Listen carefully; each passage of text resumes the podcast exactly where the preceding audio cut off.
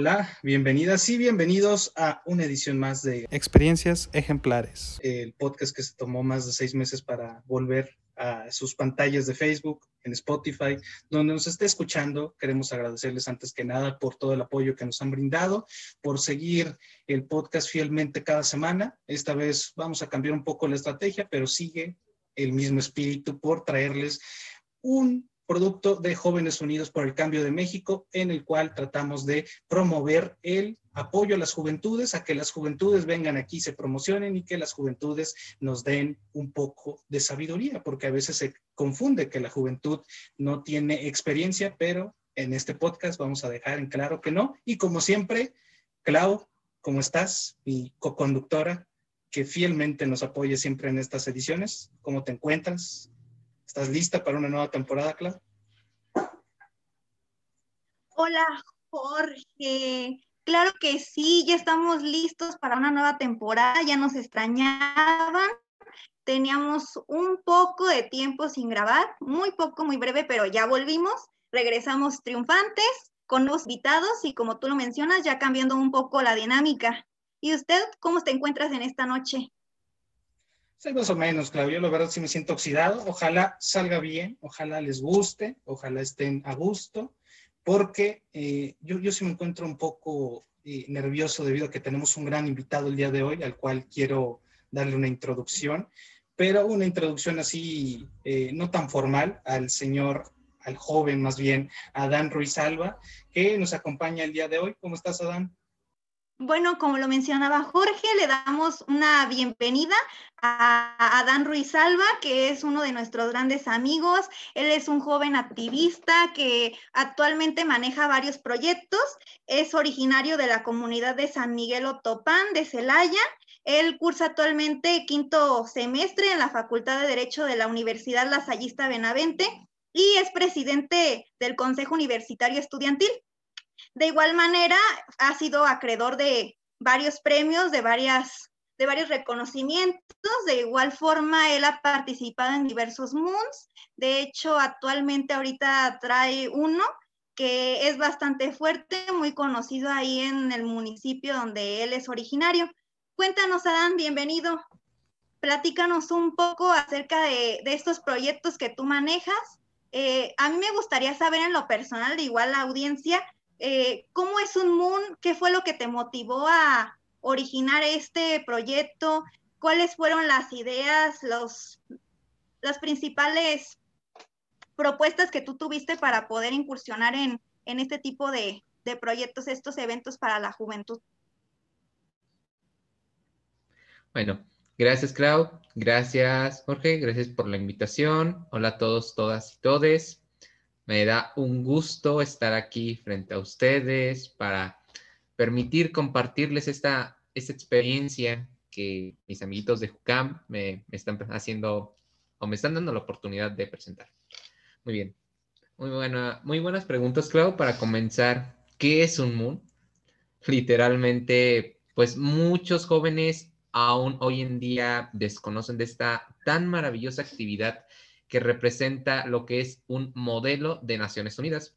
Bueno, como su nombre lo dice, modelo de Naciones Unidas es un pequeño ejercicio a partir del cual tú como joven te centras por unos cuantos días como un diplomático o, dependiendo del tipo de comité, ya sea un comité nacional o un comité internacional del sistema de Naciones Unidas u otro organismo, te conviertes en un diplomático funcionario público que representas a un determinado estado, a un determinado ente.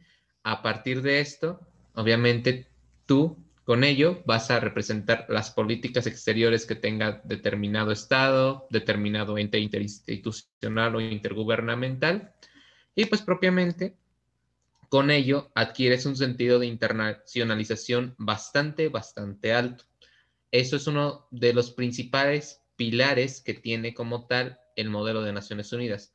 Formar a los jóvenes en un panorama de internacionalización y que con ese panorama de internacionalización puedas resolver diferentes problemáticas que se encuentran dentro del entorno donde tú te encuentras. Es una oportunidad, una gran herramienta que te permite analizar los problemas desde una perspectiva macroscópica para después generar una solución que sea aplicable en un entorno más microscópico, por decirlo así.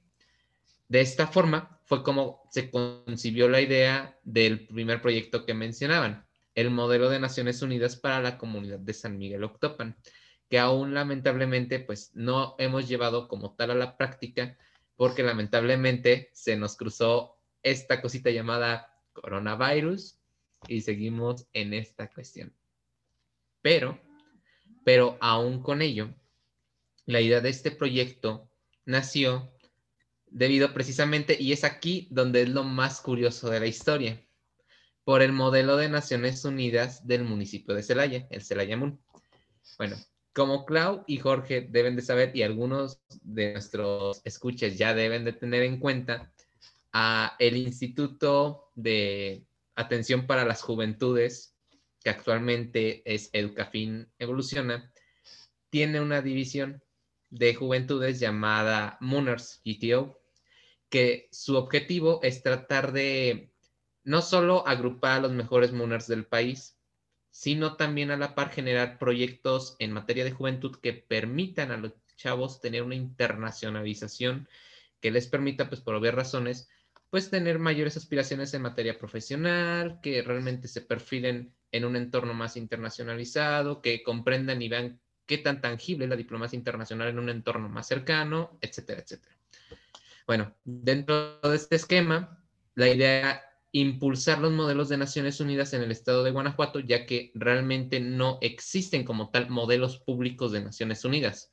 Normalmente todos los modelos se llevan a cabo en instituciones particulares, por lo cual su costo de participación es elevado. Y el objetivo que tenía fundamentalmente esta red era impulsar tanto el proyecto que se había generado en 2015 con el modelo de Naciones Unidas del Estado de Guanajuato, GEMUN, fundado por Itzel Casillas, ahí es cuando surge esta iniciativa de impulsar estos proyectos. Bueno, entonces, a la par, en 2019 surgen dos modelos muy curiosos, que fueron los primeros modelos municipales, Celayamun y Basamun, que es el modelo de Naciones Unidas de Valle de Santiago, que por ahí, pues, Mercedes Vargas, otra importante elemento de nuestro equipo JUCAM, de nuestros jucamitas guanajuatenses, ahí anda, impulsan. La idea era acercar estos ejercicios a chavos y chavas que normalmente no tienen este acceso a este tipo de herramientas que, pues como bien comentábamos o bien referimos, son importantes en la formación integral de todo joven. Y bueno, en este esquema se dio un curioso detalle, que realmente estos programas no tuvieron o no alcanzaron el objetivo que tenían como tal, que era atraer a chavos que realmente no tenían esta experiencia. Entonces, bueno, resulta que mi primer modelo en el que yo me desarrollé fue precisamente Celayamun. Me invitaron a formar parte de la mesa directiva del Senado de la República, del Comité del Senado de la República. Y pues como tal fue una experiencia muy curiosa porque era mi primera vez en un modelo, no tenía idea de cómo funcionaba. Recuerdo que me plantearon la idea y apenas, hace, hacía apenas tres meses yo había conocido esta idea por el Premio Municipal de la Juventud, porque conocí chicos que llevaban de exposición sus trayectorias en los modelos. Y a mí me dio curiosidad y dije, algún día voy a participar. Tenía la idea de que el siguiente año o el próximo año yo tendré mi primera participación en un modelo, pero resulta que llega una de mis compañeras de Relaciones Internacionales, mi queridísima uh, Merari Monilla, y resulta que me dice, oye, está este proyecto, esta iniciativa, ¿jalas?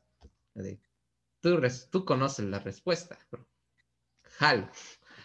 Y bueno, entonces dentro de este mismo esquema, empiezo a desarrollarme. Resulta que me apasiona la actividad y por ahí yo también tengo una iniciativa llamada Red de Líderes San Miguel Octopan, que es, bueno, para explicarles, San Miguel Octopan es una comunidad rural del municipio de Celaya, la comunidad más grande del municipio. Pero pues a la par, muchos y muchas de ustedes saben las complejidades que existen dentro de una comunidad. El entorno es un poco más inhóspito en materia académica y curricular para las y los jóvenes que se encuentran inscritos en muchas de las instituciones que están ahí. Entonces, por ahí traíamos, teníamos el objetivo de impulsar proyectos en materia joven, tratar de homologar las actividades que hace un instituto municipal de la juventud o un instituto estatal de la juventud, pero adecuarlas a un entorno comunitario para que las, los y les jóvenes que viven en las comunidades puedan adaptarse a este tipo de actividades y que a la par no pierdan esa oportunidad de tener ciertas herramientas que les haga o que les permitan ser competitivos en el mundo actual. Y bueno, entonces resulta que esta idea es como esas típicas ideas en las que tomas cuando te estás luchando literalmente, que te llega la inspiración divina de, ah, ok, cuando ni siquiera tienes dónde anotar. Es como de, bro, espérate, me hubieras dicho esto al momento de salir, no en la ducha. Pero bueno, el punto es, se nos ocurre, o bueno, al menos a mí se me ocurre, y si este ejercicio de los modelos que se hizo en un entorno municipal lo hiciéramos en un entorno comunitario, cómo cambiaría la forma de ver el mundo de las y los chicos. Y sabemos que, pues, más en un entorno comunitario, normalmente vemos que los chicos o las chicas se ven influenciadas, pues, principalmente por muchas cuestiones que actualmente atañen en el Estado, como son las cuestiones de la violencia, el narcotráfico y todas estas cosas que tenemos que cambiar. Y bueno, entonces quisimos ver la posibilidad de, ok, vamos a tratar de cambiarles el chip a los chicos, que no solamente vean este ejemplo de vida, sino que sepan que hay otras formas de cómo sobresalir en la vida, que no solamente son unos chavos que viven en una pequeña comunidad, sino que realmente entiendan que ahora ellos también forman parte y son ciudadanos del mundo. Y hay que dejarles en claro este proyecto. ¿Ok? Propusimos el proyecto a las dos instituciones más importantes de la comunidad, que en este caso pues era la preparatoria CECITE de la comunidad, la secundaria, las personas, los directores encantados de participar en esta idea. Para ellos les hacía incluso novedoso porque nunca habían escuchado tampoco de estos proyectos, para los profesores igual. Y bueno, conforme empezamos a generar este proyecto, para las y los chicos que empezaron a analizar estas cuestiones, para ellos fue muy interesante. Para ellos era por primera vez entender cómo era un entorno internacional. Era muy, muy diferente a lo que ellos veían. Y nosotros precisamente, normalmente un modelo de Naciones Unidas va para chavos que van pues arriba de la cuestión secundaria. Se implementa normalmente en bachilleratos y normalmente en universidades como un ejercicio profesional, pero nosotros consideramos que, ok, y si la idea es cambiarle el chip a un chico, ¿por qué no empezar desde el entorno donde se ve más vulnerable? Normalmente todos lo sabemos, son las secundarias.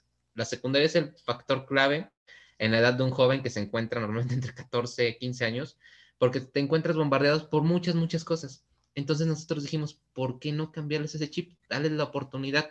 Y es más general la idea de que ellos ya van a ser en algún momento universitarios o en algún momento van a tener que hacerse a la idea de este tipo de cuestiones, de este tipo de ejercicios que les permitirán sobresalir en su momento y no, no se encontrarán tan mal posicionados con otros chavos con los que puedan competir. Y ese era como que el pilar fundamental. De ahí, pues empezamos a desarrollar las actividades, pero pues pasó esta cuestión de la pandemia y pues todo se ha detenido. Lamentablemente ahí seguimos en stand-by, pero pues bueno, ahí vamos a tratar de retomarlo en línea. No lo hemos intentado por la misma cuestión de que por ser comunidad, saben que es un poquito más difícil la cuestión tecnológica, la cuestión de avances de conectividad y todas estas cuestiones, pero vamos a ver qué se puede realizar en, en compañía de las dos instituciones. Y pues bueno, esto es a grandes rasgos, pues mi experiencia dentro de los Moon, dentro de este mundo de generar proyectos con perspectiva que abonen al cumplimiento de los objetivos del desarrollo sostenible de la Agenda 2030, que vayan principalmente de la mano con el lema de que nadie se quede atrás.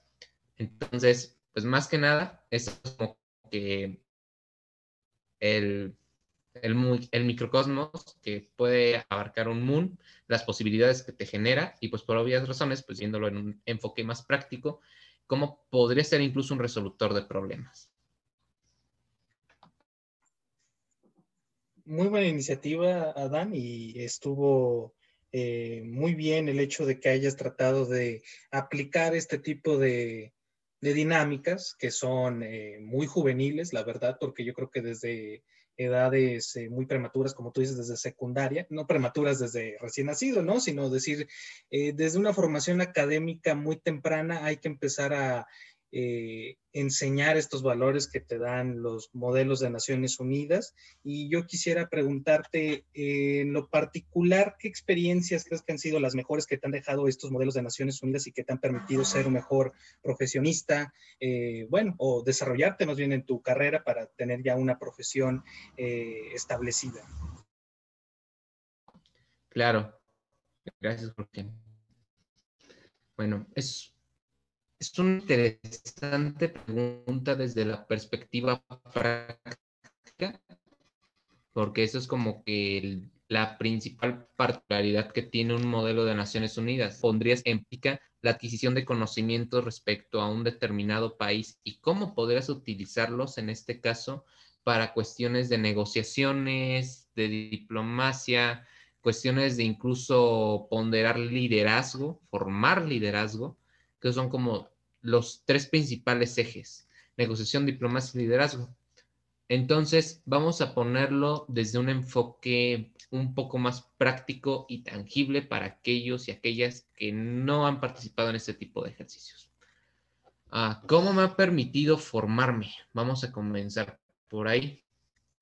Bueno, un ejercicio como lo es un modelo de Naciones Unidas requiere de muchísimas herramientas de investigación metodología de investigación principalmente, las cuales, soy honesto, muchas veces no las vemos o no son tan, tan analizadas en las cuestiones académicas regulares u ordinarias, que son normalmente en las escuelas. No, no ves este esquema de cómo investigar a detalle que, o tips que incluso te permitan a buscar o encontrar determinada información aún sin saber incluso el idioma inglés. Por ejemplo, Sabemos que el idioma inglés es un idioma elemental, pero muchas veces, por ejemplo, por desconocimiento, en un modelo de Naciones Unidas puedes tener, por ejemplo, un país como Estados Unidos y cómo vas a obtener información de un país. O sea, muchas veces ese tipo de herramientas son las que vas adquiriendo por experiencia dentro de los modelos. A lo mejor si no sabes el idioma, ok, tratas de buscar la forma de encontrar la información, sabiendo que existen páginas oficiales, sabiendo que existen diferentes documentaciones, te vas buscando y atañendo en esto. Entonces, te permite también desarrollar un amplio criterio al momento de procesar y analizar información. Realmente te permite ser crítico y decir, esta información realmente es fiable y esta no lo es. Y lo vemos hoy en día. Normalmente sabemos que aún con los avances tecnológicos y la conectividad que tenemos, aún seguimos combatiendo la cuestión de la desinformación. Entonces, un modelo de Naciones Unidas te permite también aprender a entender cómo se maneja una verdadera información y para qué te será útil. Porque eso es lo importante. ¿Qué haces con lo que aprendes? Ese es otro segundo punto importante. El aprendizaje y adquisición de habilidades que te genera. De ahí, teniendo una amplia posibilidad de investigación, queda utilizar tu análisis crítico, tu pensamiento crítico y entender que, por ejemplo, ok, tengo estadísticas de los aumentos del dióxido de carbono en la atmósfera, ahora, ¿esto de qué me va a servir o para qué lo voy a utilizar? Entonces, ahí analizo. Normalmente en los modelos de Naciones Unidas, los comités manejan uno o dos temas a debatir. La idea de esto es que con esa información tú analices y generes una opinión desde la perspectiva de tu estado, de tu país, sobre cómo atender dicha problemática. Por eso es un punto muy importante también como un pequeño banco de ideas, porque también permite generar esa diversidad de ideas para resolución de problemas prácticos. Y bueno, ese es, un, ese es un tercer punto. Podríamos tener un cuarto punto, como les mencionaba, que bueno, va muy de la mano con el segundo, que era desarrollar habilidades tres de las habilidades, como les dije, pilares son liderazgo, diplomacia y negociación. Esas son las pilares dentro de la formación de, de los participantes, además de las prácticas colaterales que conllevan con estas. Obviamente tenemos la cuestión del desarrollo de una buena oratoria, del desarrollo de una lógica bastante estructurada para establecer una buena argumentación. tenemos propiamente la argumentación, la redacción, la retórica, muchísimas herramientas que te permiten a la par, sea la carrera que tú estés estudiando o el enfoque que tú estés teniendo de una diferente profesión, te permiten de todas formas ser un elemento más competitivo que te permita tener un enfoque más complementario con diferentes herramientas y diferentes mecanismos que normalmente por ejemplo, alguien no se imaginaría en una ingeniería alguien tan profesional hablando con muy buena oratoria, pero muchísimas veces es muy necesaria que un ingeniero que va a tomar cargo de una administración de una empresa tenga muy buena oratoria, porque si no la parte, incluso si tuviera una buena habilidad de negociación, tampoco podría darse a entender. O sea, ese tipo de habilidades también las desarrollas y sabes que son muy necesarias demasiado necesarias en el mundo tan actualizado como en el que vivimos, en el mundo tan globalizado en el que existimos, en las cuales, o sea, ahora tienes que aprender a ser competitivo y aprender de alguna u otra forma, adquirir diferentes herramientas que te permitan no solamente competir, sino también desarrollar e integrar, que eso es lo más importante, que no solamente sea una competencia para acabar con los demás, sino que por lo con todo lo contrario, sino que la idea es que, ok, ya estoy aquí, ¿cómo voy a resolver un problema? Y hago uso de este tipo de herramientas, de este tipo de conocimientos que se generan. Entonces, esa es otra cuestión. Y bueno, ya para concluir, esto me gusta dejarlo hasta el final. De hecho, muchas personas lo consideran casi al inicio de, ok, la carga curricular que te deja, es que esto es extracurricular, es algo muy importante. Sí, pero creo que eso queda de lado si realmente, o sea, puedes participar en el proyecto, pero si no adquiriste una, o sea, no adquiriste las herramientas necesarias, la negociación, la retórica, o sea, ese tipo de herramientas que son necesarias, no tiene sentido que lo tengas en un currículum, ya que solamente va a ser vanidad que lo tengas ahí, no adquiriste lo necesario dentro de este ejercicio y eso es lo más fundamental. Por eso la carga curricular que tiene la dejo hasta el final, pero no por ello significa que esto sea menos importante. Por el contrario, esto tiene una carga fundamental, principalmente cuando son modelos de naciones ya establecidos, como pueden ser, como les mencionaba, Gemun, Celayamun, en este caso de Guanajuato, hay otros muchísimos en universidades privadas, está Iberomun, y no solamente en Guanajuato, sino en todo el mundo. De hecho, pues bueno, quien es Muner, que quien está escuchando sabe que realmente estos ejercicios iniciaron desde 1924 en la Universidad de Harvard y se han mantenido como una esencia que se sigue formando, se sigue fomentando y muchísimos modelos amplia, por su amplia proyección que tienen, por su amplia participación. Entonces, o sea, normalmente los institucionales son los más o sea, para la cuestión de acrecentar la cuestión curricular, pero no por ello.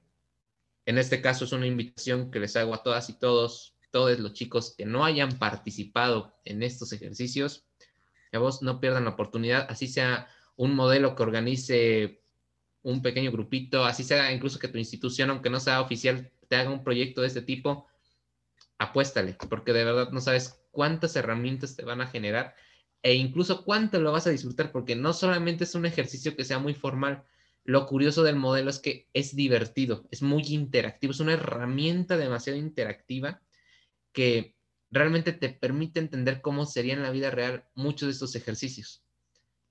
Entonces, eso es algo que se pueden quedar con esa idea de que aunque no sea oficial el modelo, ustedes participen, lo que importa es que participen y se desarrollen. Y pues qué mejor que con una de estas herramientas como los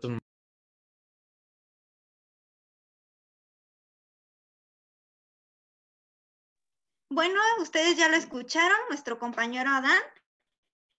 Él es activista en estas cuestiones de los MUNS, como él lo dijo, abre bastantes pilares, liderazgo, empoderamiento, sobre todo negociación. De hecho, algo que él tiene principalmente es la cuestión de liderazgo y de negociación, sobre todo el empoderamiento. De hecho, el año pasado fue diputado juvenil federal por el Parlamento Juvenil de la Cámara de Diputados, del cual nos gustaría escuchar un poco de su experiencia, ya que esta vivencia que él tuvo fue en línea. Muchos hemos participado tal vez en parlamentos, pero han sido de manera presencial y desconocemos cómo se lleven a cabo a través de estas nuevas plataformas, cómo fue la apertura a esta modalidad en línea. Muchos jóvenes tenemos esas dudas. De hecho, me gustaría que nos platicaras un poco de tu experiencia, no solamente que nos hables de los MUNs, que hables de otros mm, otros tipos de formas en las que nosotros los jóvenes podemos incursionar, que podemos ganar un poco de experiencia, como tú ya lo dijiste, liderazgo en poder. Claro, Clau, muy oportuno, muy oportuno esta consideración del Parlamento Juvenil. Y es bueno, de hecho, que se mencione, porque es otro ejercicio también a la par de los modos de Naciones Unidas, que como simulación es bastante efectivo Ah, muy bien, para explicarles un poco, un parlamento juvenil es una estructuración de una simulación de un sistema parlamentario, que en este caso, pues para quien a lo mejor mm, desconozca de estos temas, un sistema parlamentario, pues es el sistema de acuerdo con la repartición de competencias y de poderes, de acuerdo con la Carta Magna o la Constitución, se establecen tres grandes poderes o funciones, más correctamente el concepto, en los cuales los tres poderes fundamentales de la nación van a ser el ejecutivo, que se encargará de administrar y ejecutar normalmente leyes y estructuras, el legislativo como tal, que es el que nos vamos a fundamentar, que es quien se encarga de la creación de las normas, y pues el judicial, que es quien se encarga de hacer valer como tal esta normatividad. Bueno, entonces dentro de este ejercicio, La cuestión legislativa es una cuestión fundamental ya que permite el ordenamiento estructurado del país para su mejor funcionamiento. Con ello, el Parlamento Juvenil tiene la idea de que las, los y les jóvenes son lo suficientemente capaces para generar proyectos sobre problemáticas sociales mexicanas actuales que realmente siguen siendo un problema, que requieren de una solución y como les mencionaba anteriormente con los modelos de Naciones Unidas, son ejercicios que te permiten generar un tanque de ideas a partir del cual se pueden llegar a desarrollar proyectos que permitan resolver estas problemáticas, al igual que en los modelos de Naciones Unidas. Entonces, bueno, en este ejercicio del 2020, como sabemos, muchas de las actividades se llevaron en un entorno como en el que actualmente nos encontramos. De hecho, en una plataforma en la que estamos grabando, pues este podcast, curiosamente, pues es una plataforma virtual. Lamentablemente, por esas cuestiones, todas las personas tuvieron que adaptarse a esta nueva modalidad. Y pues bueno, tanto los modelos de Naciones Unidas como los parlamentos no son la excepción. Y, y curiosamente, el parlamento, de hecho, Claudia no me dejará mentir, se supone que el Parlamento del 2020 había sido cancelado por la cuestión presencial, pero la, cuestión fue que pues el ejercicio no se podía cancelar del todo. Entonces, también la Comisión de Diversidad Sexual, que en este caso es la encargada de llevar esta cuestión por la cuestión de juventudes, se le ocurre la idea de que a la par de que la actual pandemia estaba poniendo en desventaja a muchísimos jóvenes, también estaba abriendo oportunidades a las y los jóvenes que normalmente no accedían a este tipo de ejercicios. Sea la, cuestión que fuera, se consideró esta oportunidad como un ejercicio para aquellos y aquellas que no, normalmente no, no accedían, ya sea por cuestión de costos, de tiempos, etc. Entonces se lanza la convocatoria igual que las convocatorias anteriores, se selecciona a 300 jóvenes para representar a sus diferentes entornos en un ejercicio legislativo. Y bueno, dentro de este esquema, para muchos sí es bastante distinto porque tuvimos participantes de diputados jóvenes que ya habían participado en ediciones anteriores presenciales, que sí decían que era muy distinto, pero que a la par con este mecanismo curiosamente había un poquito más de participación por la cuestión de tener un poco más de mayor acceso a herramientas de información que incluso tienes a la mano desde tu hogar. Entonces, fue una experiencia muy distinta más por las cuestiones que se consideran que pues son cuestiones tan ordinarias, pero que pues nos molestan como pueden ser las faltas de conexión a internet, a fallas en los equipos y estas cuestiones. Pero quitándole esta cuestión, el ejercicio fue un ejercicio bastante, bastante interesante. Fue o permitió también a la par generar una cierta constancia de cómo se realizaban los ejercicios, ya que todos estos ejercicios fueron videograbados para ser transmitidos posteriormente en el canal del Congreso. Y pues bueno, nos también y nos permitió entender cómo es la realidad que también actualmente las y los políticos viven, porque hoy también, hoy por hoy, ellos también requieren de hacer este trabajo y nos permite entender, o sea, cuál es la importancia de tener una alta encomienda como lo puede ser una diputación que hay que recordar, o sea, se está representando en este caso a las juventudes, en el caso de, un, de algo formal, pues al pueblo como tal. Entonces, ¿cómo es que a pesar de estas circunstancias, a pesar de la negatividad que pueda existir en el entorno, cómo es que podemos realmente tratar de alzarnos por encima de estas problemáticas y tratar de generar una resolución a un problema que podría ser, por ejemplo, la violencia en el país, cuestiones laborales, como lo vimos, cuestiones económicas por efectos de la pandemia, y qué, qué soluciones se generan para tratar de abonar en la participación activa como jóvenes ciudadanos del país. Esto es algo muy, muy importante que te genere este ejercicio, una conciencia ciudadana plena a partir de la cual tú puedes realmente definir cómo ayudar a tu país. Obviamente hay muchísimas más formas, como preguntaba Clau, si hay algún otro ejercicio, claro que sí. Ah, estos pues son ejercicios que por excelencia son más académicos, más profesionales y que pues normalmente tienen un cierto mayor impacto en la cuestión curricular.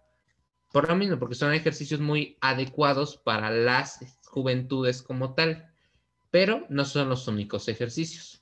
Así como existen las simulaciones, también existen los espacios abiertos dentro de los entornos políticos, los grupos como tal juveniles dentro de las estructuras políticas nacionales, estatales, municipales. Existen también, por obvias razones, la iniciativa privada, que en este caso pues existen las asociaciones civiles que pues también velan por la participación no solamente de las juventudes, también obviamente de otros sectores de la población, pero que actualmente pues vemos un abanderamiento mayor por parte de las juventudes por la participación y el entender que pues somos agentes de cambio social que tenemos que generar mayores oportunidades de cambio generacional, de brechas, de problemáticas, tratar de resolverlas. Entonces, en este mismo entorno, las juventudes, pues estamos tomando esta bandera de tratar de tomar nuestra iniciativa de asociación, de generar también lo que hoy llama la Ley Nacional de Juventudes, los colectivos, que no son tan bien asociaciones, son agrupaciones de jóvenes que no están registradas formalmente ante la ley, pero que pues como tal persiguen un objetivo que perseguiría también una asociación, obviamente que sin esa formalidad.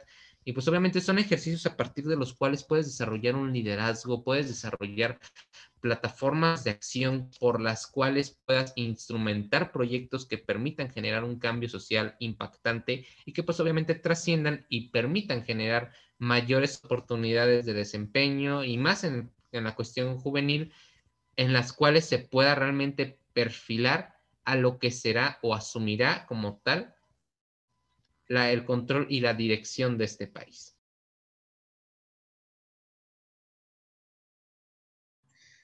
Da mucha seguridad, también mucha eh, paz interior, pues se puede decir así, Adán, que tenemos todavía jóvenes que les interesa hacer un cambio dentro del panorama eh, sociopolítico de nuestro país.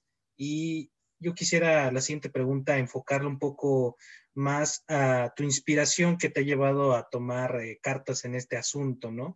Eh, ¿Desde cuándo nace el Adán Ruiz Alba que creía y que todavía cree, me imagino, yo creo, eh, por todo lo que nos comentas, que se necesita hacer un cambio en el país para que los jóvenes tengan un mejor México o un mejor entorno en donde puedan desarrollarse? ¿Cómo nace toda esta eh, necesidad tuya para poder incursionar en este mundo de los proyectos sociales y para ser una inspiración para otros jóvenes. Muchísimas gracias, Jorge. Gracias por tus palabras son bastante, bastante reconfortantes e inspiradoras, más cuando en esos proyectos, pues hay que dejarlo claro, muchas veces es la parte negativa que pues muchas y muchos no saben y que por eso cuando están ya aquí uh, piensan que pues es como que cuestión de mala suerte, cuestiones así que a lo mejor no hay un reconocimiento tan tajante o que no hay una como tal una satisfacción o una remuneración ya sea económica o percepción así muy muy fuerte o esa es la primera impresión que muchas y muchos se han llevado, pero es todo lo contrario. Y de hecho por ahí va la, va la idea de, de tu pregunta.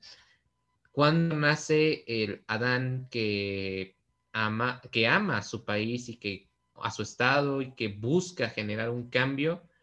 Nace, podría decirte que incluso desde la, desde la primaria, desde los 6, 7 años, Curiosamente, desde niño he detestado la cuestión de la injusticia, de la desigualdad.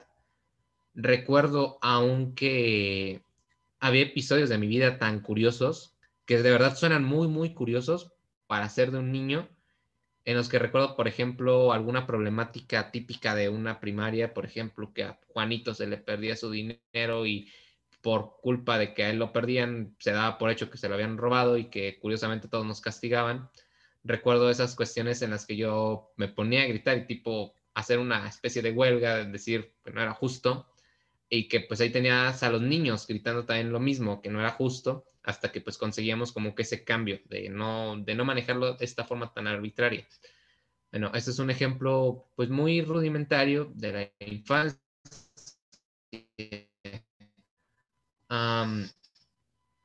pero, pero pues va, va de la mano. Porque a partir de ahí, pues, una cierta conexión con las personas con las cuales pues, me desarrollaba y con ello llegué a inspirarme mucho para tratar de generar cambios positivos que realmente permitieran no solamente, o sea, que no fueran solo de la mano con la conciencia cívica, sino que también fueran a generar cambios y que esos cambios permitan esas personas pues pudieran acceder a diferentes cuestiones.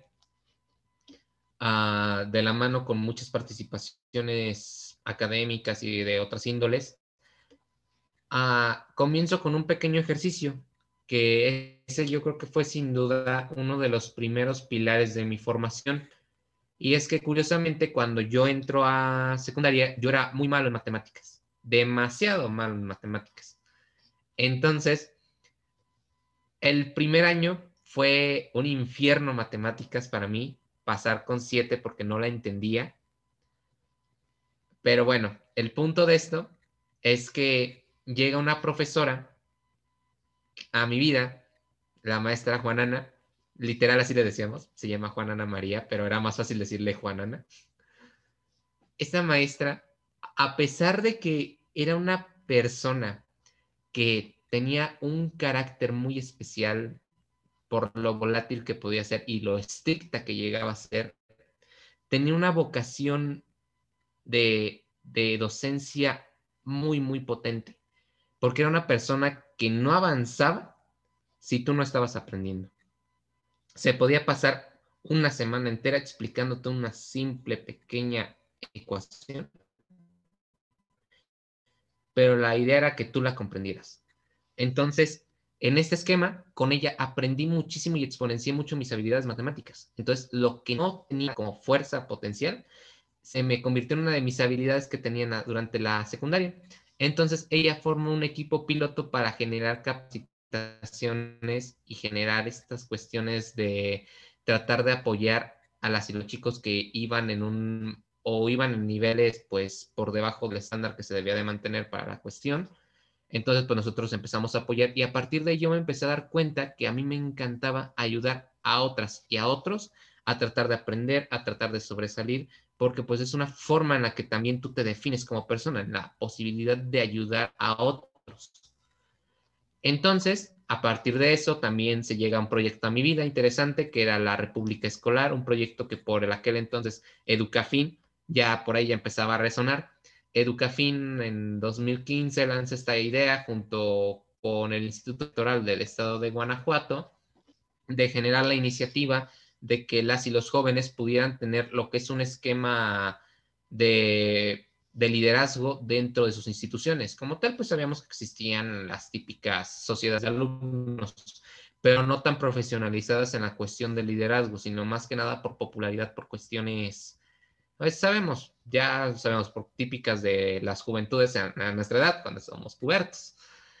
Pero bueno, a partir de esa profesionalización en la que yo me desarrollo como primeramente como un presidente electoral, pues a mí me tocó llevar a cabo las elecciones, luego asumir el cargo cuando la presidenta oficial se retira y deja votado el proyecto. Entonces, las diferentes actividades que empecé a llevar a cabo para tratar de impulsar a las juventudes, pues me permiten tener ese acercamiento a tratar de generar cambios. Y luego, posteriormente, el bachillerato al que ingreso, que también es en la misma comunidad, el bachillerato Sabes de San Miguel Octopan, tenía muchísimas cuestiones de rezago, principalmente en infraestructura y educación. Entonces, como acta de cambio, decido que mi primera oportunidad que tengo de trabajar en un entorno, pues sería mi propio bachillerato, no solamente mis, no solamente mi comunidad, sino que también yo quería generar un cambio para los chicos y las chicas que concurrían a ese espacio académico.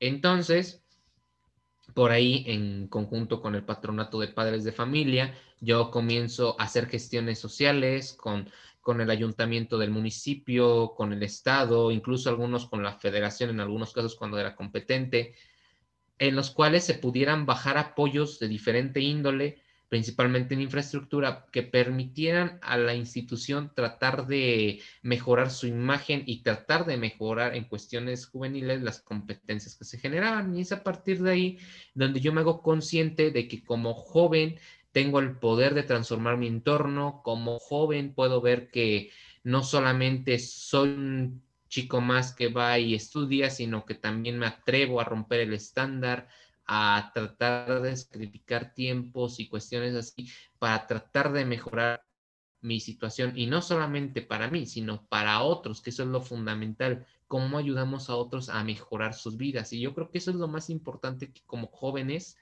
debemos de tener en cuenta al momento de entrar a este tipo de cosas. O sea, no solamente es el impacto que va a generar en ti, sino el impacto que tú vas a generar en otros. Y eso es yo creo que la verdadera esencia del liderazgo cómo los cambios que tú haces ayudan a que otros mejoren sus vidas. Eso es lo fundamental que se debe de entender dentro del liderazgo. Y yo creo que con esto cierro la intervención de esta pregunta acerca de cómo fue que Adán Ruiz llegó a ser quien es hoy. Entonces, pues bueno, creo que eso. Como ustedes ya lo escucharon, Adán Ruiz Alba tiene una gran trayectoria, ya nos contó cómo es que actualmente es, cómo fue que llegó, cuál fue el proceso para que él sea la persona que es al día de hoy. Entonces, para, para finalizar, eh, disculpen ahí mi error, le quiero preguntar a mi amigo cómo fue su experiencia con el Premio Municipal de la Juventud. De hecho, todas trayectoria fue reconocida a través de este premio.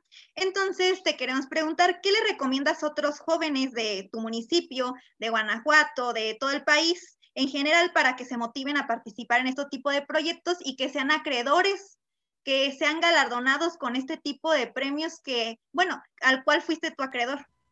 Claro, Clau. Es una importante pregunta. De hecho,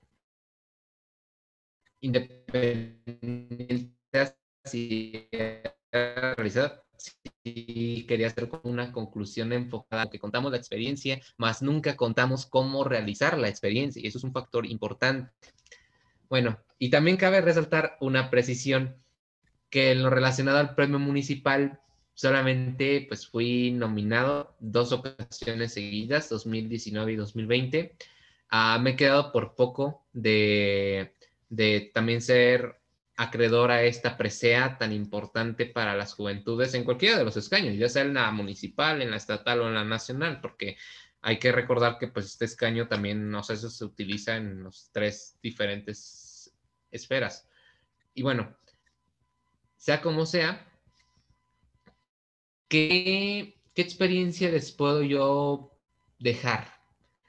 Una primera regla que todos deben de seguir, sean disruptivos. Esa es la primera idea que deben de tener. Sean disruptivos, independiente de todo, en el índole que sea.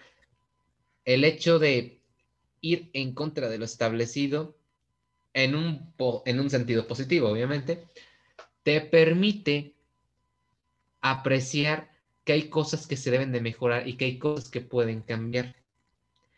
De ahí va de la mano el segundo consejo. Créansela que ustedes son capaces de transformar el entorno. Así puedan ser un joven sentado en una butaca de una secundaria, a ser el mejor profesionista egresado del TEC de Monterrey o cual mejor universidad se les ocurra. Créansela que ustedes son agentes de cambio social créanla que ustedes tienen lo que se necesita para trascender, mejorar, tanto en sentido profesional personal como en un sentido colectivo. Y de ahí va de la mano otro tercer consejo.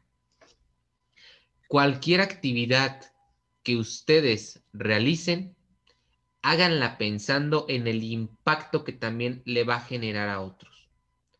Es bueno, es muy bueno, de hecho, que como individuos pensemos primeramente en nosotros, porque eso es un principio fundamental de la construcción de la personalidad e incluso de las relaciones con nosotros mismos en un sentido interior personalizado para tratar de tener un buen desarrollo personal, pero, pero nunca hay que dejar de lado que lo que nosotros hacemos siempre impacta. Entonces, en la medida de lo posible, siempre, siempre analicen que los proyectos que estén a punto de emprender puedan generar cambios, puedan generar brechas de oportunidad para aquellas personas que así las requieren, porque eso es lo que hoy necesita el país. Chavos y chavas que estén dispuestos a realmente no solo pensar en ellos, sino que también a la par con las iniciativas que promuevan, generen espacios donde otros coterráneos y otros mismos personajes que comparten generación puedan tener acceso a oportunidades que normalmente no tendrían. Con eso, que siempre que practiquen liderazgo, practiquen un liderazgo consciente. Sean conscientes que todo aquello, más cuando somos jóvenes, deja una marca y deja una tendencia. Y bueno, les pondré un ejemplo muy, muy curioso. Y es, por ejemplo, en un entorno como el que actualmente vivimos de la pandemia, normalmente nosotros estamos tratando de entender las cosas por medio de ejemplificación. Si no es así, no se comprende. Entonces, al momento de que muchos adultos y adultos ven a jóvenes portar un cubrebocas como debe de ser, hacer campañas sobre esto, incluso ellos adquieren el grado de conciencia ciudadana que deben de tener acerca del tema. Y esto es, como les digo, un mero ejemplo somero en el que analizamos algo práctico. Entonces, ahora imagínense no solamente en el entorno de la pandemia, sino en todo lo que realicen. Van a inspirar a otros y eso es importante. Cómo inspiran y hacen que otros quieran generar cambios, que también se la crean que son ciudadanos, que son realmente agentes de cambio que ellos también tienen una participación clave en la mejora continua del país. Eso es muy importante porque nuestro país tiene muchísimas problemáticas, no solamente en la cuestión municipal, sino en todos los órdenes de gobierno, todos los órdenes o niveles que existen. Hay unas problemáticas intensas que como ustedes, como jóvenes, que ya ni siquiera son el futuro, porque ya no somos el futuro, somos el presente. Creo que ya esa, aunque esa frase está trilladísima, pero hay que recordarlo siempre porque a veces se nos olvida. No somos un futuro, somos un presente. Entonces, el hecho de que nosotros no la podamos creer de cómo se realizan estas cosas y que podemos hacerlas, eso es lo más importante. Entonces, a partir de eso, van a generar una semilla de cambio que permita realmente tener fe en este país, fe en las juventudes y pues obviamente fe en un verdadero porvenir. Y bueno, con esto concluyo mi participación. Les agradezco, Clau, Jorge. De verdad son unos chicos, chicas tan, tan, tan geniales que también ustedes hacen lo mejor de lo mejor en este trabajo que realizan, que realmente se dan a la tarea de buscar perfiles que traten de abonar a esta tarea de concientizar a las y los jóvenes, de concientizar incluso a la ciudadanía en general, a tratar de generar esos cambios, porque para eso se establece JUCAM. No por nada somos jóvenes unidos por el cambio de México. Tratamos de generar un cambio no solamente en nuestro país, sino en las estructuras estatales y municipales que se establecen. Y eso es lo importante que como jóvenes recordemos esa esencia del cambio, que somos una juventud revolucionaria, que somos disruptivos, que pues principalmente tendemos a ver todo con la mayor oportunidad de crecimiento para otros individuos. No, el agradecimiento va para ti, Adán. Eh, muchas gracias por habernos compartido todas estas, todas estas experiencias y como dices tú, eh, sirve este espacio para tener un momento de reflexión, de inspiración exactamente como también lo bien, bien lo apuntas, para que no solamente los jóvenes, sino toda la población en general se dé cuenta que hay gente que todavía es un, eh, ¿cómo decirlo?, un pequeño espacio de esperanza en este gran país que tenemos y que tenemos que seguir dejando todo dentro de la vida pública para que este país siga creciendo y no solamente sobre, sobre la vida pública, ¿no? sino en nuestro actuar diario tenemos que realizar alguna actividad que mejore no solamente eh, al país en general, sino empezando desde las pequeñas acciones, ¿no? Desde nuestra colonia, desde nuestra casa y esperamos que la gente así lo vea con los programas que ya hemos hecho, con este y con los que vienen en un futuro muy cercano. Clau, ¿algo más para cerrar? Nada pues más felicitar a nuestro compañero es un chavo que motiva a toda la audiencia en lo personal, a mí me motiva a seguir participando en este tipo de experiencias, tanto académicas como a buscar ese liderazgo, ese empoderamiento y sobre todo esa negociación de la que él nos estuvo hablando en el transcurso de este gran, de este gran programa, sobre todo agradecerle que haya aceptado nuestra invitación y que se tomara un poco de su tiempo para poder estar charlando con nosotros en esta noche. Y sobre todo a ti agradecerte, Jorge, por estar aquí de nuevo conmigo en este programa. Igual seguir teniendo invitados de esta índole. Bueno, para culminar, gracias Clau, gracias Jorge. La verdad, esta invitación fue, fue algo muy bueno. La verdad, usted les agradezco muchísimo. Por el contrario, yo les agradezco el espacio por el cual nos permitimos también llegar a otras jóvenes que puedan realmente ser un cambio y como mencionábamos, usar la ciudadanía en general para recordarles que, o sea, desde la pequeña acción que realicen, eso es suficiente para empezar a generar una cadena de cambio. Y bueno, creo que le cedo la palabra a Jorge para que culmine. No, ya ustedes se llevaron la noche con sus bonitas palabras para la sierra, así que yo nada más digo adiós, nos vemos pronto y... Experiencias ejemplares. Está de vuelta. Esperen ahí dentro de la página de Facebook todos los anuncios que vamos a hacer al respecto. Nos vemos en la próxima. Adiós.